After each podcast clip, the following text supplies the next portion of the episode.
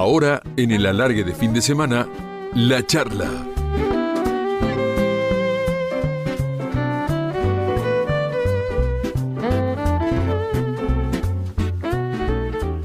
Y en Radio La Red vamos a charlar con el turco Omar Asad. ¡Qué delantero! ¡Qué delantero, por Dios! Un tipo querido y respetado por todos que hizo una carrera como futbolista notable en la que ganó todo con Vélez. De hecho, hizo el gol más importante en la historia del club contra el Milan en Japón en 1994. Pero hubo una lesión que le condicionó la carrera de tal manera que a los 30 años tuvo que dejar el fútbol. Y entonces la pregunta se hace inevitable. Logró muchísimo, es ídolo de Vélez, pero ¿hasta dónde hubiera llegado el turco Omar Asad si se hubiese recuperado de aquella rotura de ligamentos cruzados. Lo que hicieron Boca, River, de España, Italia, se habló de Racing y de Independiente, pero como decía mi querido amigo Facundo Cabral, la vida es lo que es y no lo que tendría que haber sido. Lo cierto es que con el poco tiempo que jugó en nivel competitivo, cinco años aproximadamente, le bastó para quedar en la historia grande del fútbol argentino. Y hace un tiempo, bastante largo ya, está transitando el camino de director técnico. Y hoy, en Radio La Red, nos va a contar su historia. Bienvenido, Omar, turco querido, ¿cómo estás? Hola, buenas noches, Leo. Qué entradita, qué... muchas gracias por la, por la introducción, muy buenísimo. Pero es verdad, che. Vos a veces no te lo preguntás hasta dónde hubiera llegado si me hubiese recuperado de aquella lesión. Sí, bueno, Leo, sabes que eh, si yo jugué en total cinco años y medio, más o menos, y me sacó diez años, nueve, diez años de carrera, eh, en el cual casi con seguridad te puedo afirmar de que en diciembre de ese año o junio del otro año que yo me lesioné, estamos hablando de él, 96 ya, eh, estaría fuera, vendido. Me quiso Palmeiras también de Brasil, que vino con una oferta importante. Eh, ya era insostenible el hecho de, de mi figura acá en el fútbol argentino, sobre todo, más allá de Vélez. Mm. Eh, Vélez tenía una política de no incorporar, eh, no vender a los futuros rivales de turno del campeonato y no me quería vender acá, o sea, era el último campeonato mío ya para partir y venir eh, a jugar en, en, otros en otras ligas más importantes como las europeas pero qué sé yo sin duda me dio cinco años y medio de carrera vertiginosa ascendente y llena de títulos de alegrías y la tristeza más grande fue la lesión que fue la la, la, la que me sacó. Y te voy a contar algo Leo sabes que nunca me había lesionado yo eh, nunca tuve desgarro, eh, torcedura de tobillo, oh. esguince de rodilla, nada, nada, nada. Eh, Esto fue contra Ferro, un partido que Vélez le ganó 1 a 0, con tu gol y precisamente en el gol, cuando sale Oscar Ferro, el arquero de Ferro, se cae encima tuyo y ahí te rompiste los ligamentos cruzados. automáticamente cuando se me cae yo sentí como, viste, cuando se rompe un cable, un elástico, ah.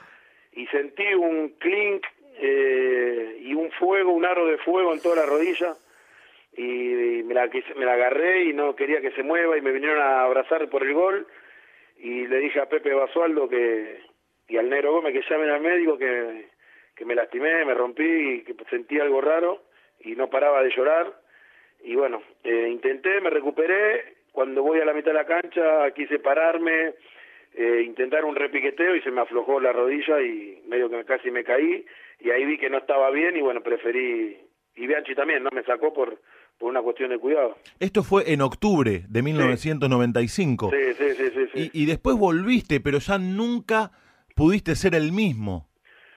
Mira, de entrada volví bien, bien, eh, fuerte, rápido. Eh, en ese momento la sensación mía era tratar de recuperar minutos de juego para, entre comillas, volver a estar bien, qué sé yo, en seis meses, eh, estar óptimo. Eh, y bueno, estuve bien, todo. Eh, después me recuperé bien en la primera pretemporada, la hice y me puse bien, barbo, y la segunda pretemporada, la de mitad de año, del 96 97 ya, eh, ya ahí empecé a sentir algunas molestias en la pretemporada, algo raro y bueno, eh, jugué, jugué, traté de dar lo mejor, ya estaba Bielsa y me, le debía a Marcelo porque lo primero que me dijo, eh, eh, usted tiene todo lo que tiene mi, mi delantero, no le tengo que enseñar nada, eh, eh, así que es el delantero que siempre soñé.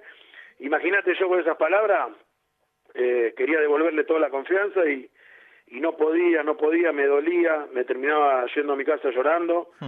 y algo veía, algo veía y le digo, Marcelo, no estoy bien, no, no quiero perder chance, déjeme, déjeme tratar de jugar sin tanta locura en reserva eh, para devolverle la confianza y bueno, jugué uno, tres partidos, hice dos goles en reserva y pero igual Leo no, no, no estaba bien ahí, me dolía del lado afuera de la rodilla y bueno, eso fue el puntapié para, para hacer una revisión de, de la rodilla, de la operación y, otra segunda operación, ¿no? Mm.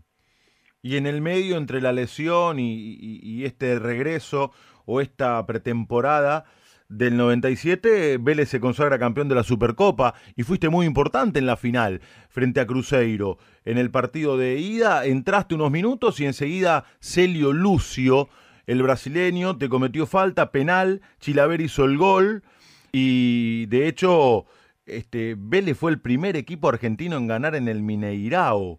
Sí, sí, sí, la verdad que me tocó entrar en semifinales y en la final entré ahí 15 minutos finales con Cruzeiro y mm, me hacen el penal, medio me toca y medio inventado también, ¿no? Pero yo al sentir que me cruza la pierna eh, no dejo otra cosa que caerme y cobró penal y el, la bestia, el uno le rompió el arco eh, y bueno, era media copa asegurada con, con la, vuelta en casa y sí, ¿Sabes que Leo? Tuve la suerte, gracias a Dios, de, participar en, en, los momentos más importantes de la historia grande de Vélez Estuve yo, eh, haciendo goles, jugando, haciendo esto lo del penal.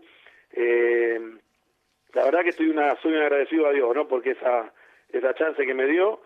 Eh, y sí, después ganamos la Interamericana acá y después ganamos a River en Japón la Recopa Sudamericana. y bueno, entré también, estuve bien ahí, pero bueno, eh, son cosas que uno va, va incorporando, ¿no? Después de la mala de la lesión vinieron cosas lindas.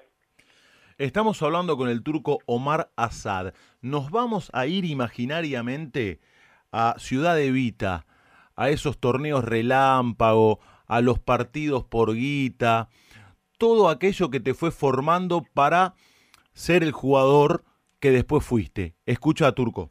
Contame una historia distinta de todas un lindo balurdo que invite a soñar. Contame una historia con gusto a otra cosa y en la piel del alba ponerme un disfraz. En la charla de la largue de fin de semana, contame parte de tu historia. ¿Cuál fue el momento en que decidiste ser quien sos?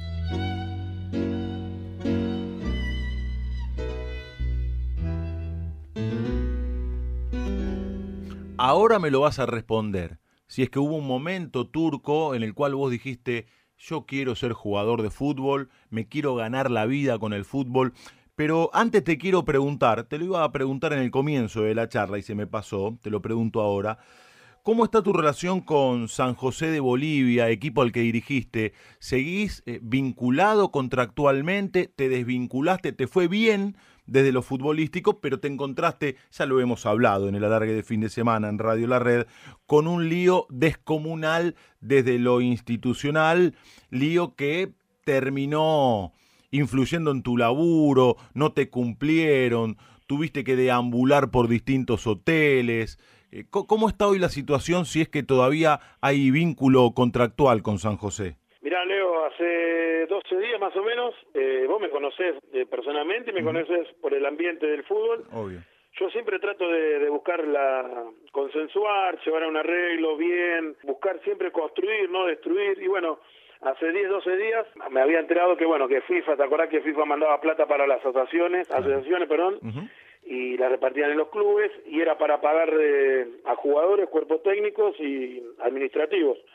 Y bueno, llamé para consultar si, si a todo esto estaba la posibilidad de cobrar nosotros, ya que eh, automáticamente desde que nos fuimos no nos llamaron más, pero como esto es una, una decisión eh, impuesta por FIFA, no, nos cabría a todos cobrar. Bueno, no tuve respuesta, me mandaron, al presidente me mandó con el abogado, con un mensaje escueto, cortito, eh, muy, de muy mala manera, respondió a su entrenador, y yo ahí ya me vi medio con que, bueno, si me contesta así es porque ya no digo, porque si mandó a cuestiones legales con el abogado, eh, será que ya no, no pertenezco más. Bueno, le mandamos mensaje al abogado y hasta el día de hoy, jueves, leo, ni una respuesta, ni un punto, ni una coma, ni un llamado.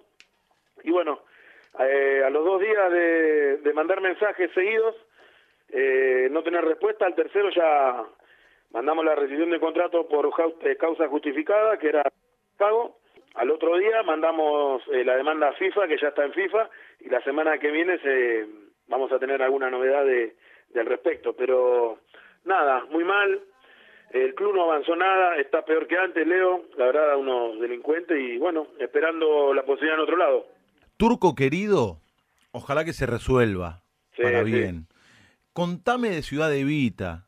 Tuviste una infancia difícil, tus viejos separados, vos te fuiste a vivir con tu papá, con José, pero contame de eh, aquella infancia, de tus amigos, de esos campeonatos repago, de esos partidos por guita, porque en definitiva todo eso fue lo que te formó como tipo, como persona y como futbolista también. Seguramente, Leo. Eh, dos cositas. Eh, hablo seguido con mis amigos, todos, mantenemos en contacto y hoy mismo le mandé una captura de pantalla hmm. a todos hablando de un juego que jugábamos que se llamaba el 25, que era una, un chico al arco, un, amigo al arco y los demás teníamos que tratar de hacerle 25 goles para hacerle una prenda, que era una patada, ¿no? O, un chirlo en, la, en, el antebrazo, un tingazo en la oreja, y bueno. Y bueno, medio que me, me hizo volver un poco atrás y también hace unos días eh, me preguntaron eh, si, si algo de lo que vio el fútbol argentino mundial de Omar Azad tiene que ver con, con mi infancia y Ciudad Vita. Y yo dije, es todo, es todo porque, Leo, me formé ahí, eh, me crié, como vos dijiste, tuve padres separados desde los cuatro años y medio y yo terminaba, estaba en la primaria y secundaria también, eh, terminaba de estudiar a la mañana, siempre fui a la mañana, terminaba de estudiar, llegaba a mi casa, a veces llegaba a horario, a veces llegaba un poco más tarde, pero llegaba a mi casa, almorzaba lo que había o lo que se podía hacer, muchas veces me lo hice yo solo, muchas veces me, me cuidaba mi hermana, eh, y después me iba a la calle y me iba con mis amigos y estábamos desde las 3 de la tarde jugando al fútbol en pareja, de a 4, de a 6, armábamos equipos, eh, ya después la, banda de amigos se hizo más grande y ya teníamos un equipo y armábamos otros dos equipos más y, y bueno, son los momentos que te da la vida de felicidad, ¿no? Porque creo que en eso eh, va, va detallado un poco lo, lo que uno vive. Son momentos cortos, momentos de felicidad, recuerdo, porque creo que la felicidad son recuerdos, son recuerdos muy lindos, no hace falta tener plata, millones. Hoy hablé con un ex jugador mío de Estudiante de San Luis, eh, Israel Damont, eh, Israel Roldán, eh, y hablamos de este tema, ¿no? De, de porque está haciendo una, una obra de caridad enorme, está casi por las veinte y pico ollas populares que está haciendo el chico ahí en, en zona de La Plata, y y bueno, no hace falta tener plata para ser feliz, son pequeños momentos y, y sí, creo que uno esperaba siempre, ¿no? El fin de semana, el tener un manguito para, para apostarlo en un partido por plata y tener el doble, eh, ir salir a festejar con tus amigos, salir a bochar el, sábado a la noche, eh, el domingo temprano obligado porque jugás en el primero o el segundo partido, segundo partido del campeonato relámpago y tenés que ganar y tenés que jugar y tenés que darle paz a tu compañero y tenés que meter y bueno, eh, fueron momentos muy lindos. Eh, me fue forjando también como jugador porque yo no era nueve, yo jugaba de central. ¿Qué pasa? En esos días de semana que jugábamos entre nosotros o cuando se armaban dos equipos, ya no quería jugar central, iba al medio o arriba, arriba hacía mucho bueno, se dio la partida. En un momento dado, el equipo del barrio me usó arriba y, me, y empezó a jugar de punta, pero son los mejores momentos, ¿no? Los mejores momentos de, de uno, la infancia, más allá de ser dura, con carencias, eh, la pasé muy bien, fui feliz, eh, tengo amigos de, de Fierro hasta ahora, así que muy contento por ese momento. Tengo una lista de clubes acá. y, y la verdad, estamos hablando con el turco Asad. No puedo creer que de pibe te hayas ido a probar a todos estos clubes que ahora voy a mencionar y no hayas quedado en ninguno. Estamos hablando con un delantero referencial de la historia del fútbol argentino. Y el turco me va a decir cómo pasó eso, cómo Sí. pudo pasar. San Telmo, Defensores de Belgrano, Huracán, Argentino Juniors, Platense, River, Chicago, La Ferrere, Almirante Brown, Flandria, Tigre, San Lorenzo, Lugano, Deportivo Paraguayo, Deportivo Merlo, Barracas. ¿Te fuiste a probar a todos esos clubes? ¿No quedaste en ninguno? ¿Cómo fue eso? Sí, sí, tuve particularidades, ¿no? Llamarlo dos o tres eh, situaciones. En una, por una cuestión lógica de carencia de plata, necesitaba viáticos y había clubes que no me lo podían dar. Eh, en otro, por malo, no, no quedaba. porque había... ¿Cómo vas a decir eso? No, me acuerdo, mirá, sí, porque yo me acuerdo, mirá, la 71 de River, el Cookie Silvani, me tocó verlo al Cookie Silvani en la misma categoría, estuve estuve tres de cuatro miércoles a prueba, porque me veían cosas, pero eh, no no estaba a la altura de él. Y bueno, vos fíjate cómo llegó, llegó el Cookie. Eh, y después... Bueno, eh, a, a vos mal no te fue. Sí, no, después, después, claro. Eh, pero ¿sabes qué pasa? Que después hubo muchos en los cuales eh, no podías, eh, había interés, eh, se podía llegar de esfuerzo, pero no había nada, ¿viste? O sea, mu- algunos me dijeron que no por eh, no, no estar a gusto, otros por viático y otros pues no llegábamos a arreglo, en el caso de Tigre, ponele. Yo me fui a probar a Tigre y quedé de, de una, así con el, en reserva. Después cuando vino Jorge Ginarte a primera, hicimos unos amistosos la pretemporada y me, me sumó. Y bueno, había que arreglar mi tema, ¿no? Eh, contractual. Ya empezaba el campeonato y estuve dos meses más o menos ahí, dos meses y medio. Y bueno, no, no me querían dar ni viáticos, cero pesos y me tuve que ir. Al otro año aparecí en Vélez. Racing también, me vio el coordinador, Marchesi, Mira. le Vélez, Vélez, Vélez se metió en el medio de Racing y, y, terminé cayendo en Vélez, pero Racing estaba ahí para fichar en cuarta división como Vélez. Eh, pero sí, me fiché, en un me, me fui a probar en un montón, en un montón de lados. Eh, eh, Riestra, te faltó Riestra, eh, Deportivo Riestra. Pará, tengo entendido que jugaste en la C para en Riestra. con otro documento. Ah, mirá vos. Eh, jugué en reserva y hice goles, todo, pero bueno, eh, no daba para estar en primera porque en primera tenía que estar en, en AFA y todo, y bueno, yo no estaba. Eh, pero bueno, la vida me, me deparó eso. El primer club que me fui a probar fue Vélez Arfiel a los 13 años más o menos. Ajá. 13 años y me dijeron que no. Qué Y el mal. último club que me fui a probar fue Vélez y fue el que me dijo que sí. Escúchame, las puertas. tu Eh, historia- Con 20, con tu- 20 años. Claro, con 20 años. Tu historia, Turco, el otro día charlamos con él, con el Beto Márcico, es muy parecida, en otra época, a la del Beto Márcico, que casi no hizo inferiores y después se transformó en el jugador que fue. Exactamente. Y- Eh, el muy- Beto. Claro, Eh, Gambetita La Torre también, que juega en el country. exacto. Eh, me falta uno, no sé si el jardinero Cruz, ahí, Mm. y yo. No, no, somos los últimos. Me parece que somos los últimos de- del fútbol moderno, contemporáneo, ¿no? Contame, ¿cómo te enteraste de que ibas a debutar en primera división? ¿Quién te lo dijo? ¿A qué persona fue la primera que se lo contaste? Eh, sí, bueno, eh, Vélez en, ese momento estaba en el año 92, eh, porque eh, el tema era así, yo ya estaba en el plantel con contrato, todo, bárbaro, pero no había debutado en primera, y bueno, de titular, y mm, bueno, Vélez estaba pasando muy mal momento en el 92, se fue Manera, y agarra a Roberto Mariani, el técnico de la reserva, eh, el cargo de primera división, junto con eh, Piloto Ventrón y el Perro Yerbasi. Uh, un amigo, un amigo Hugo. Sí, también, amigo. Él fue el que me, me abrió las puertas de Vélez con 20 años. Él fue el que, que me dio el ok. Mira. Eh, y bueno, en ese momento eh, se jugaba contra San Lorenzo visitante, San Lorenzo del 92 peleando el campeonato con Boca, palmo a palmo. Claro.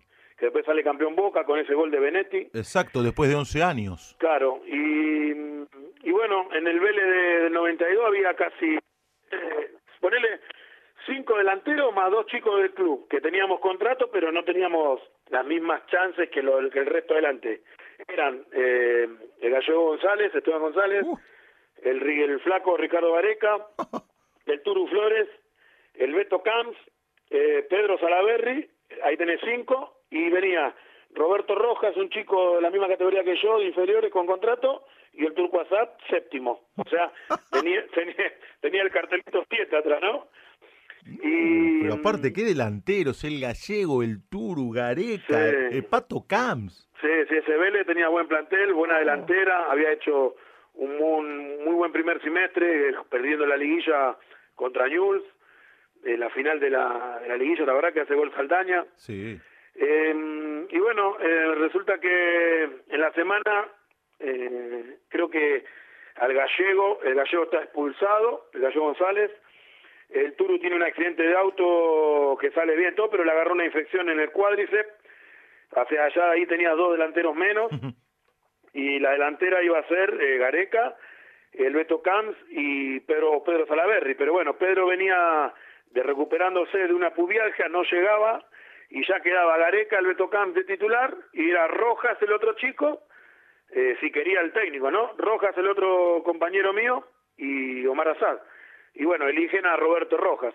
Y bueno, bárbaro, me quedo, porque está, está bien, estaba bien elegido porque había mejores condiciones, técnica, venía eh, de un ciclo de inferiores importante, o sea, venía de antes, está bárbaro, cerré la boca y me fui a mi casa muerto, eh, bajoneado, ¿no? Y bueno, llego tipo una y media más o menos a mi casa y dejo el bolsito todo y pregunto a mi vieja qué hay de comer y en 10 minutos comemos y bueno, había de todo, pero no tenía ganas de comer nada y me fui, me tiré en la cama. Cuando me tiro en la cama, eh, suena el teléfono de casa, perdón, de casa no, de enfrente de casa, pues no teníamos teléfono ahí. Claro, es que no todo el mundo tenía teléfono en esa época. Claro, el que tenía teléfono era eh, un bacán. un privilegiado, Era- claro, claro. Y bueno, me llaman a mi vieja y le dicen de que llaman de Vélez y que van a llamar en 10 minutos. Y mm, bueno, llamaron en 10 minutos, me avisó mi vieja que llamaban de Vélez y cuando mi vieja me dice, mirá que te llamaron de Vélez para concentrar, Uh, te van a llamar en 10 minutos. Y yo ahí empecé a, a asociar todo, ¿viste? ¿Qué pasó? claro. Y bueno, me llaman y dicen, mira, tenés que concentrar hoy a las 7 de la tarde, llévate ropa, todo, que allá el club te va a dar para concentrar todo y tenés que estar allá con el documento. Vas a concentrar y no, y pregunté qué pasó, viste, y me dice, no, no sé, pero vas a concentrar. Y bueno, llego, imagínate, eh, llego a, mi casa, porque esto era cruzar enfrente en la, en la vecina. Claro. Llego a mi casa y le digo a mi vieja, mami, concentro, concentro en primero. Ah, imagínate, una locura infernal, viste, llorando todos. Eh, y después vino mi novia, que me actuó de señora, y le conté también. La Tana. Sí, la Tana, emocionada, todo llorando. Y mm, bueno, resulta que concentro todo, y al que no veo es a Roberto Rojas, al chico. Y lo veo a todo, y me hacen en la mesa, en, la mesa de Mancuso, eh, el gallego González, eh, el flaco Cousillas, Gareca, Ortega Sánchez y Omar Azar. me, me dijeron, pendejo, se sentás acá y te quedas con nosotros. Imagínate, no abrí la boca ni para decir hola, nada. Y, y bueno, ahí nos, nos enteramos que la mamá del flaco Gareca estaba complicada, con una problemita en la garganta, eh, de una, una enfermedad, y bueno, eh, al otro día nos levantamos a almorzar y no lo veo al flaco, al Richard no lo veo y medio que ahí ya empecé a preguntar qué pasó. No, no, salió y fue a ver a la mamá, pero bueno, vamos a ver si viene, que esto y lo otro. Y a la charla técnica, nosotros jugábamos ese día a las nueve de la noche. La charla técnica fue tipo cinco y media, seis de la tarde. Y cuando vamos a la charla técnica, no lo veo al flaco y Roberto Mariani me mira y me dice, ¿estás cagado? ¿Estás preparado? ¿O te cagás? Me dijo, ¿viste? Le digo, ¿por qué? No, porque jugás vos, me dice. Uh, Uh, imagínate, yo en mi casa todos sabían que yo iba al banco. Claro. Nadie sabía que yo iba a titular. claro. Y bueno, me dio la titularidad ahí Roberto Mariani. Y cuando llegamos a la cancha de Huracán, que San Lorenzo jugaba de local ahí, eh, toda mi familia, amigos, todos estaban ahí esperando el partido, habían ido a ver la reserva. Y yo me acerco por el alambrado, salgo del túnel, me acerco al alambrado y vienen todos, de mi, mi, mi novia en ese momento, mi vieja, todos, y le empezamos a hablar, que esto y que el otro. Mi mamá, tranquilo, tranquilo, que vas a entrar, que este y el otro. Le digo, no, no sé si voy a entrar. ¿Cómo no vas a entrar? No, porque juego de entrada. Mirá uh, vos, se a entera- estaban re locos. Se y bueno, enteraron en la cancha. Claro, se enteraron ahí eh, una hora antes, más o menos. Qué va- ¿Y cómo te fue en ese partido? ¿Cómo más le o fue a menos mal. Vélez? hice, eh, debuté, hice el gol al primer tiempo, un golazo. Le ganamos a San Lorenzo 1 a 0 con gol mío y le arruinamos el campeonato. Porque Boca ganó al otro domingo y sacó cuatro puntos de ventaja y ya se hizo insostenible. Estamos charlando con el turco Omar Asad, que nos mejora la madrugada en Radio La Red, en el alargue del fin de semana. Ahora vamos a seguir hablando de tu historia, del fútbol, de Vélez, de los logros, de todo lo que te costó llegar al lugar que ocupaste. Pero hablaste de la Tana, de tu mujer. Y por lo que averigué en estos días, a mí me gusta averiguar la historia de los amigos con los cuales hablamos te ganaste el corazón de ella a las trompadas en el barrio. Sí, fue un hecho eh, raro por, cómo, cómo fuimos a una situación en la cual no conocíamos. Eh, eh, todo, eh, que vamos a, conozco a, a mi novia porque vamos a defender al hermano de ella, que le querían pegar unos bandidos y eran ocho contra dos, ponele, y nosotros éramos una banda importante y mi, mi hermano era amigo de eh, el cuñado de la mi actual de mi señora y le pidió ayuda por situaciones de fuerza mayor, ¿no? Che, mira, le quieren pegar a mi hermano eh, y son un montón, eh, venga, dame una mano acá. Y mi hermano nos hizo nos hizo esto nomás de venir, vamos a, aguantar acá. Y primero empezamos a escuchar, a ver, y cuando vimos que le pegaron, se pudrió todo y, y bueno, nos tuvimos que meter. Resulta que, bueno, yo era el más chico, soy el más chico de la banda de, de mis amigos del barrio, soy el más chico, y me animé y le metí un cross de derecha en la pera de frente a uno, y lo senté, lo senté, ¿viste? Y lo- no, no entendía nada el tipo, y yo medio que, viste, me asusté también porque fue una piña y lo senté. Y me voy para atrás todo y bueno, eh, medio que al rato lo levantan al tipo y medio que se, pa- se calma toda la situación, todo, y cuando veo que se calma y se para, el tipo me señala a mí, viste. Y, y me dice, vos, gordito, yo a vos te conozco donde vivís, ¿eh? ya no vamos a encontrar, me dijo. Uh. Y, y me y le digo, vení, vamos a, vamos a encontrarnos ahora. Imagínate, yo, guapo, viste, saqué patente ahí, Claro. pero tenía un miedo atrás. y después me dicen que, bueno, resulta que el tiempo eh, habla de que era una situación media complicada porque el, al que le pegué era pesado y bueno, medio que lo calmaron por el por otro lado de que no era no era tal así como le habían dicho por el hecho de ir a pegar a mi cuñado y se calmó la historia, ¿no? Pero a raíz de eso eh, no quisimos dejarlo ni a ni a, mi cuñado, ahora a mi cuñado y a mi novia, a los hermanos solos, así que toda la banda lo acompañamos hasta la casa caminando, eran como 20 cuadras más o menos y mm, en la puerta de la casa todo eh, nos invitaron unos más pero eh, ahí yo ya la había visto medio que ahí fue el primer encontronazo no la primera imagen que tuve de ella Mirá, y vos ya estabas de novio. no estaba Solari estaba Ah. Solari estaba solo con Ah. esta caripela no Ah, pensé que estabas... bueno, bueno. Escúchame, mirá qué linda historia, mirá qué linda historia Sí, de sí, amor. Che, Turco, nombrame los cinco tipos que más influyeron en vos como futbolista a lo largo de tu carrera. en mi formación o en mi gusto de En general, los más influyentes. Y bueno, eh, ídolo futbolístico por, por caído por naturaleza, Maradona, nos dio unas alegrías enormes.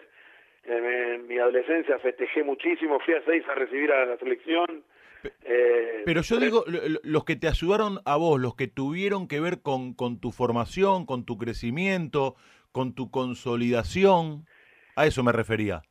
No, pero bueno, qué sé yo, son, son distintas formas, ¿no? No son uno solo, ponele un dato curioso. A mi manera eh, me hizo jugar 20 minutos un solo partido, en el cual eh, después de ese partido él renunció, pero yo no guardo rencor para nada con él, es más, me enseñó a tirar centros, me enseñó tácticas, yo, en el cual uno podría decir no te puso nunca y no, no, me enseñó, creo que mejoré, fui mejor jugador con él. Eh, después para mí fue un segundo padre Bianchi, Carlos Bianchi, eh, nos enseñó a todos un montón de cosas, del manejo, de la conducta, del respeto, eh, y qué sé yo, después eh, mi viejo, mi papá por, por el hecho de cómo se esforzaba en el laburo, eh, llegó a tener hasta tres laburos mensuales para solventar un poco los gastos de la casa. José que laburaba en Austral, líneas claro, en Austral, antes estuvo en Aerolínea y antes de Aerolínea en Air France, en Ezeiza fue uno de los que, como delegado de planta, de, plataforma, le paró el aeropuerto a, Isabel en el setenta y pico. Mira.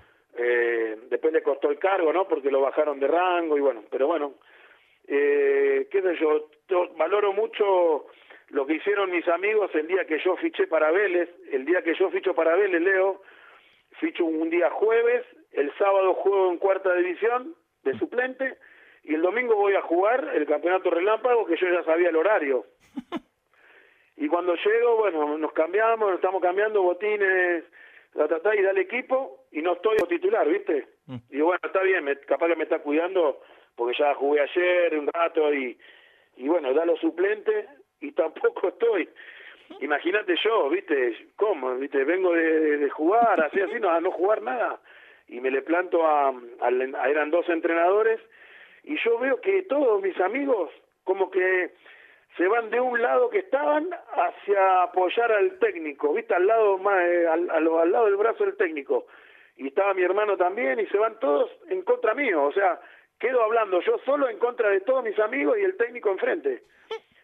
Y resulta que me, me hablan y dicen, mira, yo sé que te vas a enojar, que no me, me querés, nos querés cagar a piña, todo, pero Ayer, el viernes, tuvimos una reunión en mi casa, nos reunimos todos y decidimos que a partir de hoy vos no juegues nunca más con nosotros y te dediques a, a hacer jugador de Vélez Mirá vos, y, no vas a jugar nunca más con nosotros. Te cuidaban. Y yo lo miré a todos, ¿viste? Y encaré para, para el lado del entrenador y me le fui al humo, ¿viste? Y mi hermano se metió y le digo, no, pero usted está loco, yo voy a jugar, yo me cuido, que este lo otro.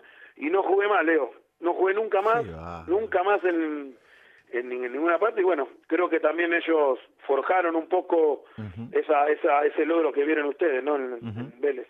Bueno, me hablaste de Bianchi, me dijiste Bianchi para mí fue como mi segundo papá, de Eduardo Luján Manera.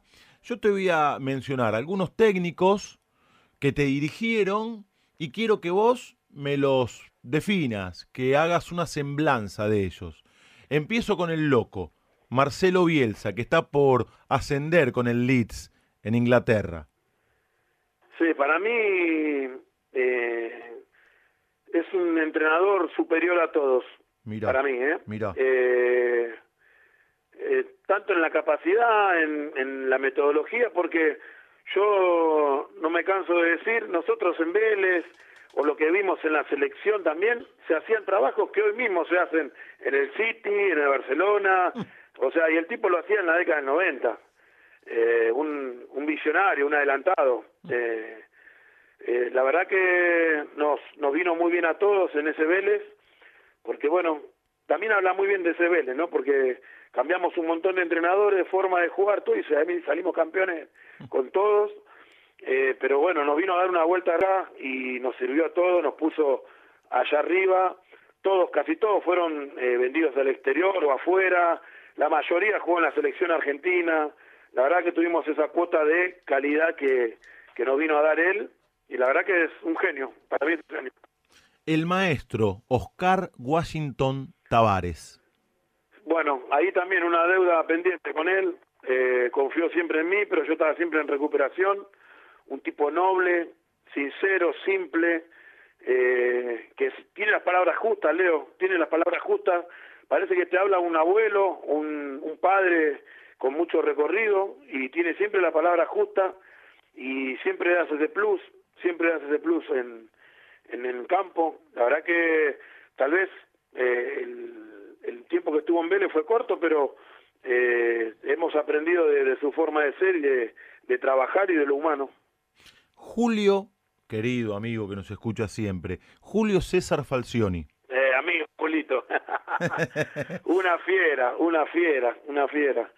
Eh, ¿Qué te puedo decir? Le vino muy bien al club en su momento, ayudó mucho al club, eh, a mí me ayudó bastante, me bancó muchísimos, eh, siempre me apoyó, siempre quiso contar conmigo y la verdad que en, el momento de mi rodilla no le podía dar lo mejor, eh, pero la verdad un grande, un referente de, que pasó por el banco de Vélez y fue jugador de Vélez. Y Osvaldo Piazza. Y Osvaldo no, no la tenía fácil y la verdad te puedo decir de que me saco el sombrero porque pasó a ser un gran conductor de un grupo que eran todos eh, unas fieras salvajes, entre comillas, eh, domables, pero con mucho temperamento, y la verdad que la piloteó muy bien, eh, un gran ser humano, metió el grito cuando tenía que meter el grito, un tipo respetado, eh, y creo que tal vez el, el grupo ese de Belezar, me que te voy a decir, ¿eh? el mejor momento de fútbol lo tuvo de la mano de él en la Supercopa del 96. y bueno, y la ganaron. La ganamos invictos, la ganamos invictos y, la verdad que fue muy bueno, fue muy bueno, la verdad que en ese sentido, es más, habíamos cambiado el sistema de juego, todo y la verdad que muy bien, muy bien, Osvaldo, la verdad una fiera. Eh, no te rías, Turco, ¿eh? No te rías, pero yo fui goleador de las inferiores de San Telmo. Hasta ahí me dio. Pará, no, te rías. Y, y para mí hay una sensación que es incomparable, pero quiero que me lo digas vos. Háblame, turco, retrotraete eh, imaginariamente en el tiempo, de la sensación de cuando la pelota toca la red. ¿Qué se siente? ¿Qué sentías? Eh, uf, eh, en ese momento era, era que estén tres millones de personas, me gustaría que esa toda esa gente esté dentro mío, ¿no? Eh, fíjate, Leo, que en el gol yo abro los brazos y no los cierro nunca. Eh, yo lo llamo el abrazo eterno. Eh, mm. En ese momento se me pasaban diez hijos, mi familia, mi, señora, mi Yamil, ya había nacido Yamil, mis amigos, mi historia personal, eh, todo, el club, la, cómo llegué ahí, lo que sufrí, eh, todo, todo, todo lo que me costó en, en, mi vida, eh, lo, lo, quería disfrutar con toda esa gente y sentir el golpe de la pelota contra la red era algo divino. Yo pensé que se iba y cuando toca limpita, toca la red, fue una sensación de locura, de, de felicidad, de, de saltar, de volar, de éxtasis, de todo. Era... Vos me estás hablando del gol contra el Milan en Japón. Sí. Yo, yo te decía en general, lo, lo, que sentís cuando la pelota entra, que toca la red. Eh, bueno, es una sensación, es una sensación muy distinta a, a atajar un gol. Eh, yo creo que lo más lindo que el gol es lo más lindo que tiene. eh, darle alegría a la gente es, hermoso. Salir gritando, festejar, sos protagonista. Eh, no digo que te lleva los elogios, las loas, no, no, no, no. Eh, sos importante vos, sos el que la termina, el que termina la jugada, el que da el último toque.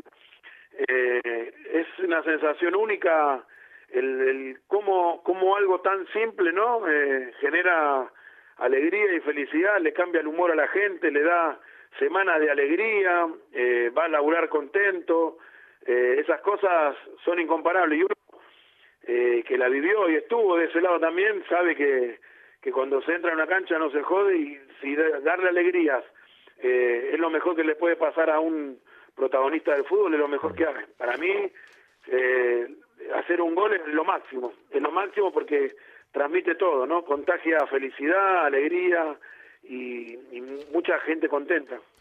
Con el turco Assad, en el alargue de fin de semana, vamos a hablar de pasiones. Escucha a Turco.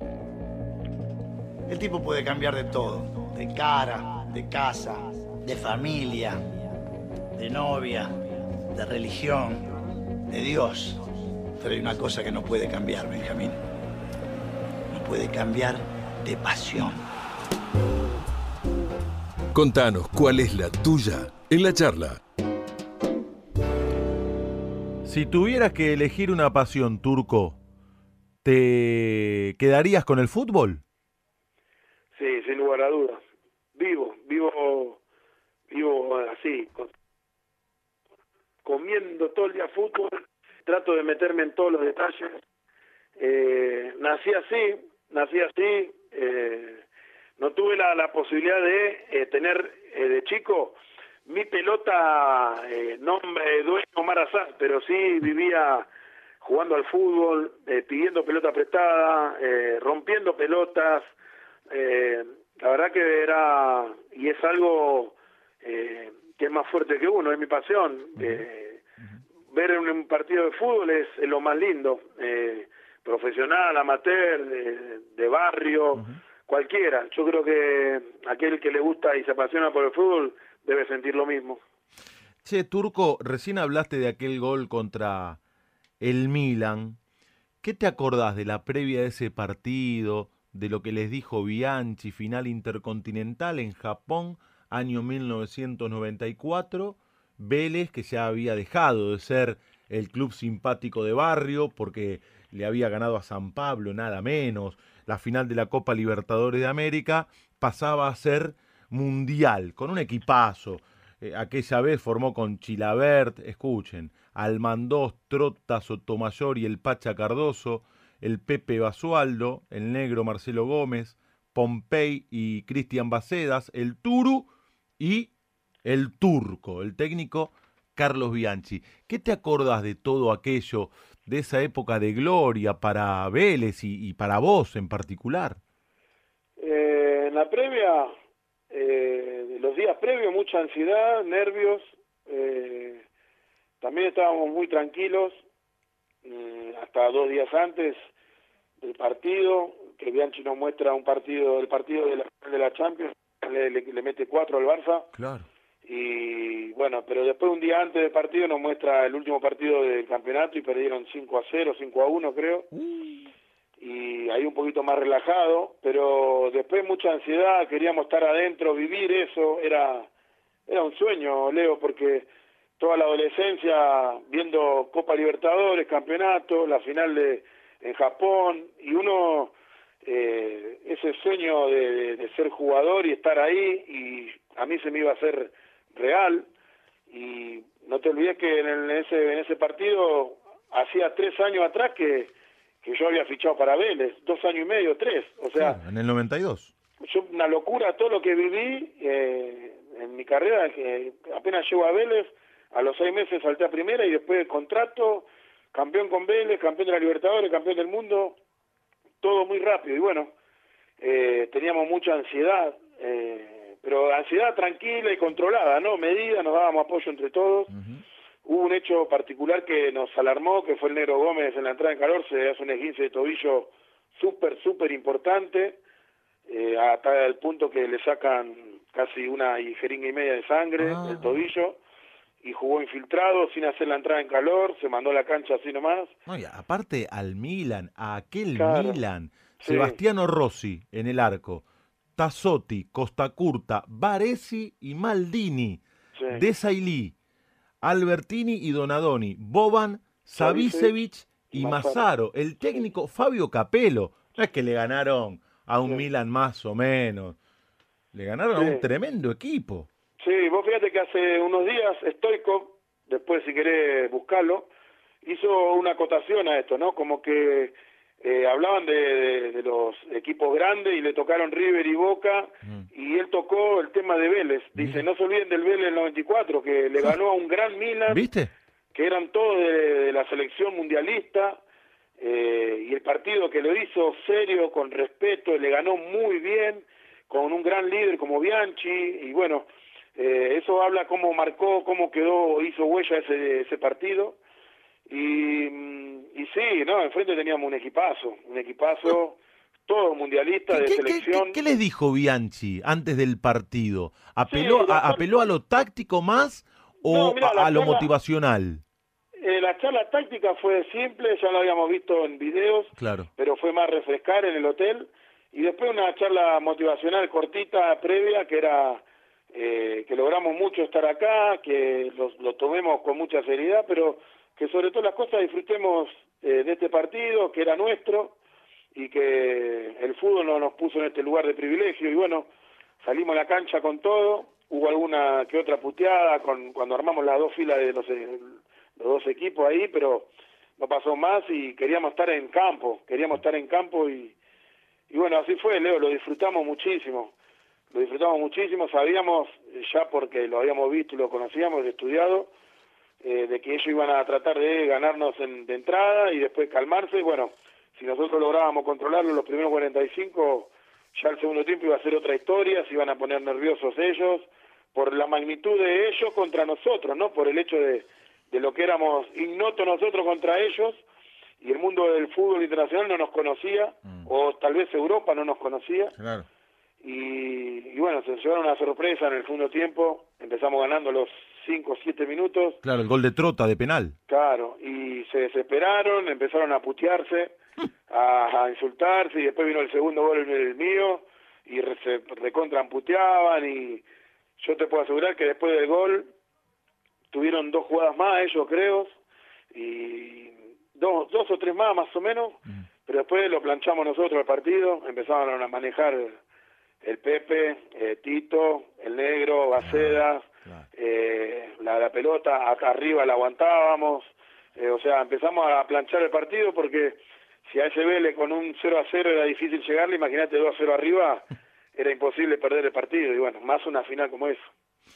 Che, Turco, si tuvieras que elegir el momento de mayor felicidad en un estadio de fútbol, ¿te quedarías con ese? Porque recién lo decíamos, ganaste clausuras, aperturas, Libertadores, Interamericana, Supercopa, Recopa Sudamericana en Japón contra River. Si tuvieras que quedarte con un día de alegría, de felicidad, en el que vos sintieras que llegaste al cielo en una cancha de fútbol, ¿con cuál te quedás? ¿Qué partido elegís? ¿Qué momento? Y no puedo quedarme con uno, Leo, te pongo los dos, el de la Libertadores y el del mundo. Ah, Eh, no hay no hay mejor sensación que salir campeón, pero ganar una Copa Libertadores, Leo, es es lo más. Aparte lo fuiste más. muy importante. Vélez le gana 1 a 0 Sí. en Liniers con gol tuyo a San Sí. Pablo. Y allá te, te- digo una te- cosa, Turco, nunca, decime si me equivoco, ¿eh? nunca te vi correr tanto como en el Morumbí en esa Sí. revancha, porque lo echaron al Pacha Cardoso y Bianchi decidió sacarlo al Turu y te quedaste solito corriendo a todo el mundo arriba. Perdieron ustedes 1 a 0, ellos se venían, aguantaron ustedes y después se quedaron con la Copa Libertadores con esa final por penales. Sí, Leo. me- Lo que me corriste, Turco. Me- Lo que corrí, 25 minutos finales, 30 eran eternos, eternos. Me peleé con Junior Baiano, con Wagner, con Cafú, con el lateral, eh, no me acuerdo si era Sergio Luis o Andrés Luis, pero los corrí a los cuatro defensores, me pegaron, les pegué, me- le- era una batalla ahí, y iba del 4 al 3, así, corría, ataque, del 3 al 4, así, los corría todos, eh, no se nos podía escapar esa copa, eh, pero bueno, sí, la verdad que fue un momento inolvidable. Ganar una Copa Libertadores, Leo, es lo más. Uno, uno dice, eh, sí, apuesto este año a jugar la Copa, es bárbaro. Eh, armarte para jugarla, espectacular, pero salir campeón de la Libertadores es dificilísimo. Tenés muchos partidos, eh, jugar de local, de visitante, distintos climas, eh, distintas eh, circunstancias, eh, árbitros, ¿no? Los árbitros árbitros localistas, el clima de la gente, eh, el césped, el, todo, todo, hay altura o no, eh, los viajes que son eternos, las molestias previas a los partidos, y la disfrutás mucho. Eh, te voy a decir algo, yo cuando ataca Chile el primer penal, eh, yo te, te soy sincero, yo es lo que siento yo, porque lo viví así. Yo ya me sentía campeón, no sé mis compañeros, pero yo ya festejaba, yo ya estaba contento porque yo sabía que los, las bestias de mis compañeros no iban a fallar y ya Chile a la bestia atajó uno, o sea, éramos campeones. Y por más que hayan faltado tres, cuatro penales, no importa. yo ya me sentía campeón y, festejaba y gritaba y cantaba atrás. Me calmé un poco en el último penal con Tito, pero esperando el, desenlace y la clavó arriba Tito con un poco de suspenso, pero bien.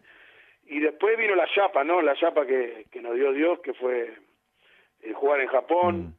eh, contra el Milan. Eh, a, a, modo personal yo no puedo, no pido más porque hice el gol ese memorable, ganamos, me eligieron el mejor jugador del partido. Eh, la verdad que no, no me puedo quejar, festejé muchísimo, pero sin duda que la Libertadores fue muy festejada. Después de una hora salimos al Morumbí eh, con la luz apagada a dar la vuelta olímpica también. Eh, era una locura, ¿no? Eh, ese festejo y el del Japón son los dos más festejados. ¿Y la mayor decepción, el mayor dolor en un estadio yo me imagino cuál va a ser la respuesta, pero quiero que lo digas vos. Eh, a nivel deportivo, qué sé yo, a nivel deportivo te puedo decir de que hemos perdido una sola final que fue con Independiente en Japón, ah. que nos manotearon ahí, nos robaron, pero con Independiente. Eh, pero después a nivel personal, el día que me lesioné, claro yo no pensé nunca, te soy sincero, Leo, lesionarme de la forma que me lesioné. o sea, si antes te dije de que nunca me había lesionado, mm. no sabía lo que era una, un desgarro.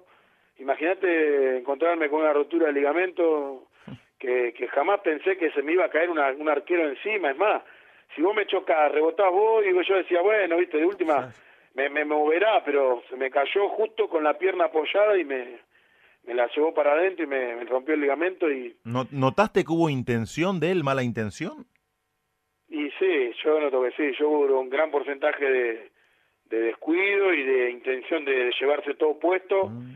y muy poco de, ir a cubrir la pelota, porque las imágenes en video y en foto me, dan la razón, ¿no? ¿Y, que, ¿Y, nunca pudiste hablar con él después de ese choque? Sí, hablé, hablé en el 2011, él se me acercó, yo estaba dirigiendo San Lorenzo de Almagro, y, bueno, se me acercó en un partido amistoso del juego Peñarol-San Lorenzo en Uruguay por el aniversario de, del bolso y, y bueno, creo que un poco también, ¿no? La conciencia eh, le habrá reflejado eso a él porque se me acercó y yo apenas lo vi, yo, yo dije, es él y me dice, nada, tal vez no me conoces, soy Oscar Ferro y le digo, así, te conozco, ¿cómo me voy a olvidar de vos? te pido disculpas por no llamarte, por alejarme, me dice, pero me dio vergüenza. Eh, digo, ya está, ¿viste? Le digo, ¿qué querés que no pasa nada? ¿Todo bien?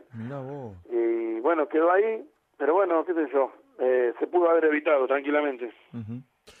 Turco, vamos a ver qué sensible sos. Si sos un tipo que se emociona con las cosas que le llegan profundamente. Escucha.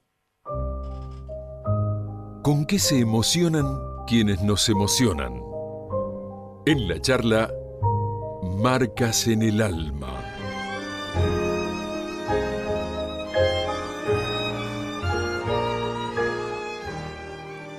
Sos un tipo que emocionabas con esos arranques, con tus goles, con la potencia, con todo lo que hiciste en Vélez, pero ese tipo que emocionaba a los demás con su juego, con su fútbol, con sus goles se emociona también. ¿Con qué te emocionás? ¿Qué es lo que te sensibiliza, Turco?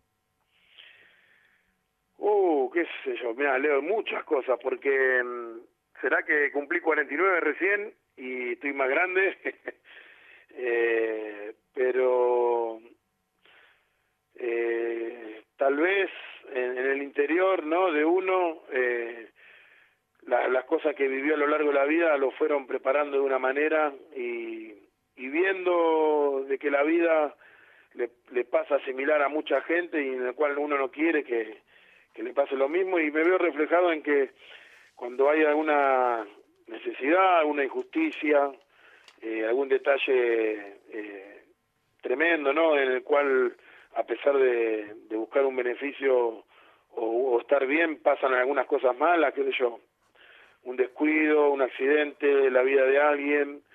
Eh, después me emociono mucho con, con vidas que, que se sobreponen a, a, detalles de no lo vas a poder hacer, no lo vas a poder lograr, imposible y son todas de superación y la verdad que eso me pone me pone muy bien me, me gana la, la, admiración de esa persona eh, después soy de, de, buscar siempre cosas que que estén en el, en el alcance de la, de la vida del ser humano no como eh, detalles mínimos consejos palabras que tal vez eh, una palabra emociona bastante y, y un hecho en sí o un gesto de alguien eh, con relación a otro que no lo esperaba. Esas cosas eh, van de la mano de la emoción y, y bueno, trato de, de, estar bien, no no no me no me oculto ninguna sensación, soy de llorar en algunos momentos, eh, de enojarme también, pero son esas cosas las que las que me emocionan, ¿no? Eh, la superación, el estar bien, eh, superar alguna necesidad, alguna carencia o ante una injusticia eh, que no tiene solución también. El que habla es el turco Omar Asad en el alargue de fin de semana. De pibito era hincha de River, ¿no? Sí. Yo me acuerdo del quilombo que armaste cuando te pusiste la camiseta de boca mientras jugabas en Vélez para una producción de la revista El Gráfico. Si eso ocurriese hoy, sería un escándalo, Turco.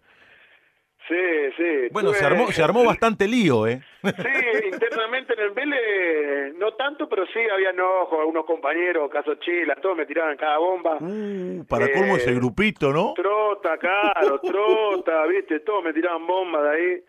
Pero entendieron que yo no lo hice. ¿Pero cómo fue que, que, que, llegaste a ponerte la camiseta de boca? ¿O cómo te convencieron? estaba casi hecho. Sí. Supuestamente estaba casi hecho y, pero bueno. ¿Esto en qué año fue? ¿En qué año fue? 95.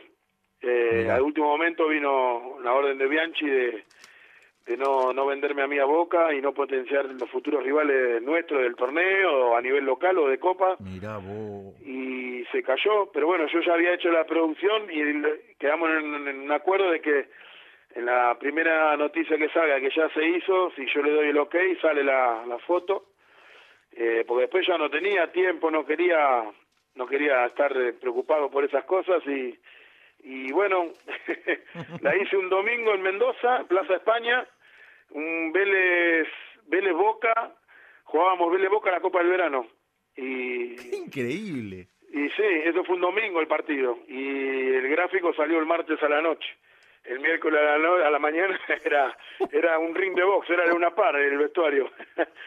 Eh, pero sí, después mis amigos también, me imagínate, traidor y bueno, todas esas cosas, pero entendieron de que hubo una mala jugada de gráfico ahí, se anticipó, no sé por qué, pero eh, no se dio después el pase y quedó ahí en la nada.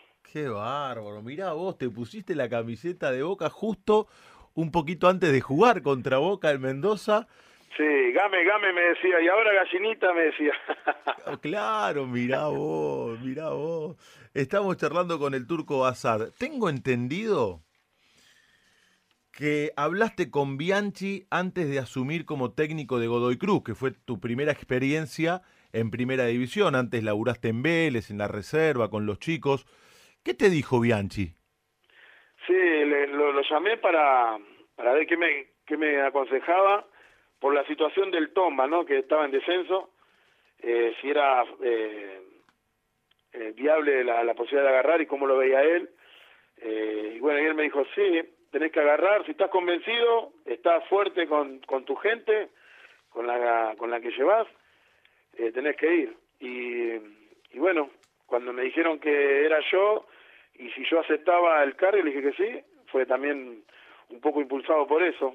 Eh, me dijo que si estaba convencido que le dé para adelante, así que eh, yo el, miedo era el eh, primer paso y tropezar, ¿no? Y, pero no tenía miedo de, eso, sino que yo estaba convencido de mi trabajo, pero está dentro de, lo, de las posibilidades. Y bueno, no, le di para adelante como loco. Y la primera charla que estuve con el Tomba me miraron y me dijeron que estaba re loco porque le dije que venía a sacarlo el descenso, pero a pelear el campeonato a la par. Y que yo iba a pelear el campeonato primero, y después iba a salir a la par y iba a salir de, de la zona de abajo. Y así fue. Eh, ganamos los dos primeros partidos, estábamos primero solos y era una locura. Eh, y bueno, empezamos ahí a tejer un, un poco ese gran equipo que, que se forjó en el 2010 y en el cual Leo hasta el día de hoy nunca más tuvo problema el descenso el Tomba porque le dimos una identidad, una, una imagen, una fortaleza, un sentido de pertenencia al, al mismo club y a la, y a la provincia, ¿no? A Godecruz, a de, ir a Godecruz es trampolín y todo el mundo quiere ir. Ah. Y en ese momento era difícil ir porque estaba en descenso y lo agarramos y peleamos el campeonato. Por momentos quedamos a, a punto de, de acertar las últimas fechas y salir campeón. Pero bueno, hicimos un campañón bárbaro.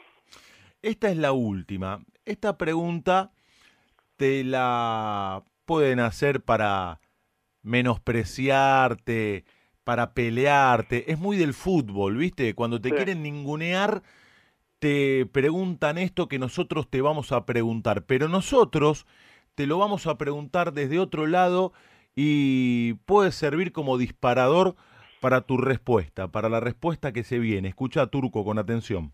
Si la propuesta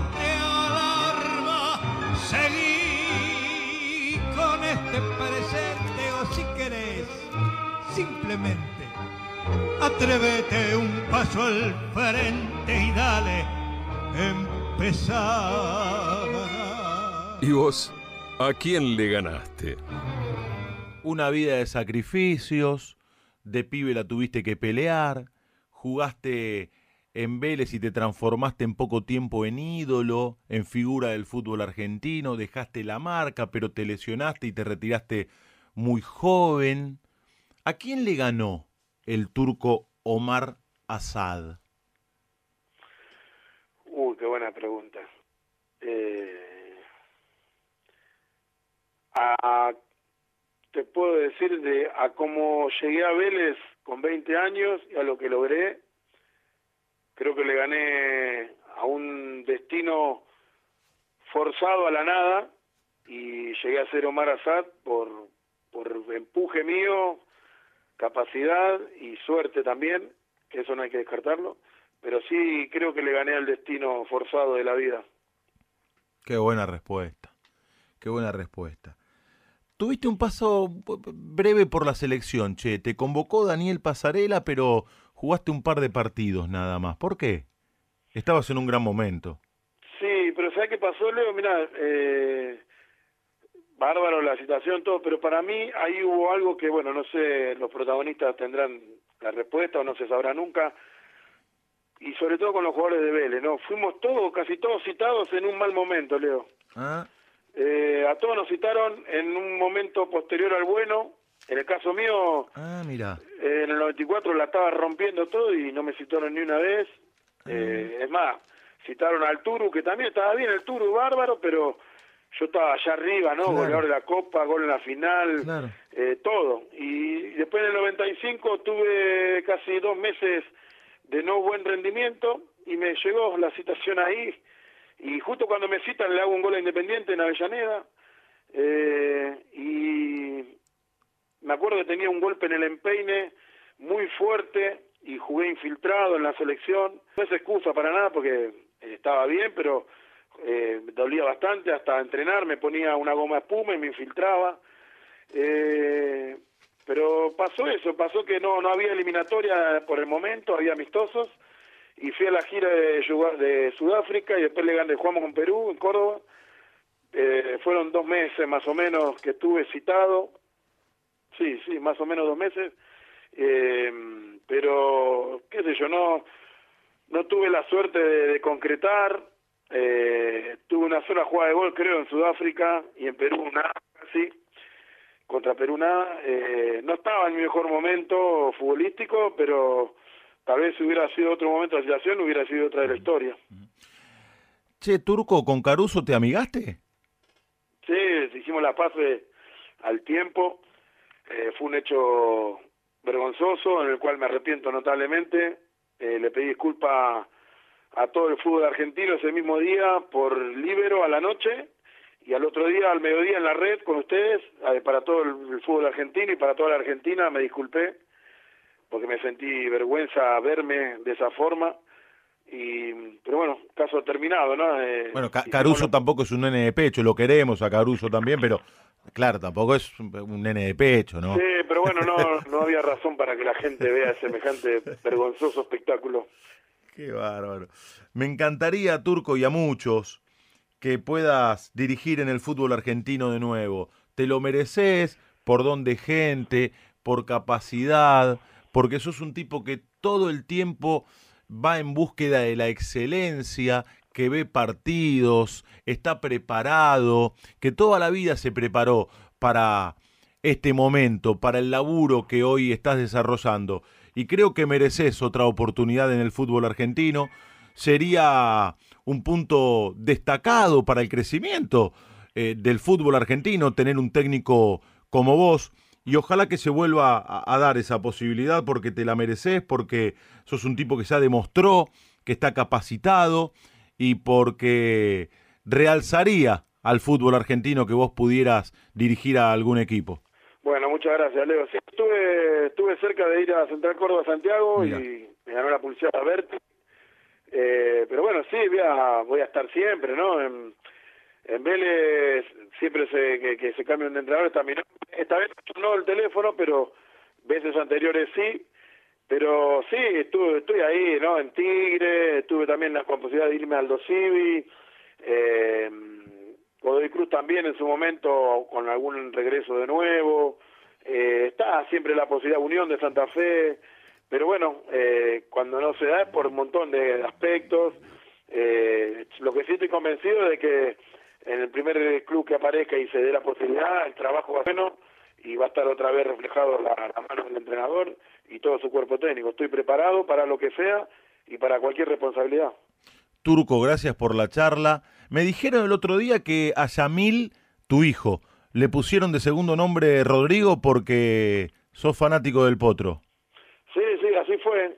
Fue. Eh, me gustaba primero con mi señora ponerle un nombre árabe de entrada y el otro, bueno, nos gustaba, nos amamos, nos gusta el cuarteto y Potro Rodrigo sobre todo, y quedó Yamil Rodrigo, eh, así que está contento con el nombre que tiene el señor, está allá en la MLS, mañana juega de titular, así que está bien, está muy bien haciendo su vida, y bueno, feliz por, por todo lo que lo que hizo, lo que está haciendo, y, y tener un hijo feliz, Leo, no, no, es lo máximo, ¿no? que, que pleno, y la verdad contento.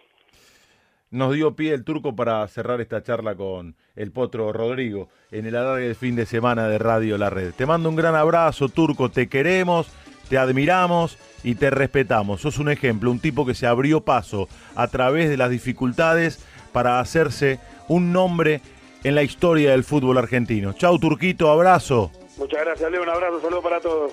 El turco Omar Asad en el alargue de fin de semana de Radio La Red.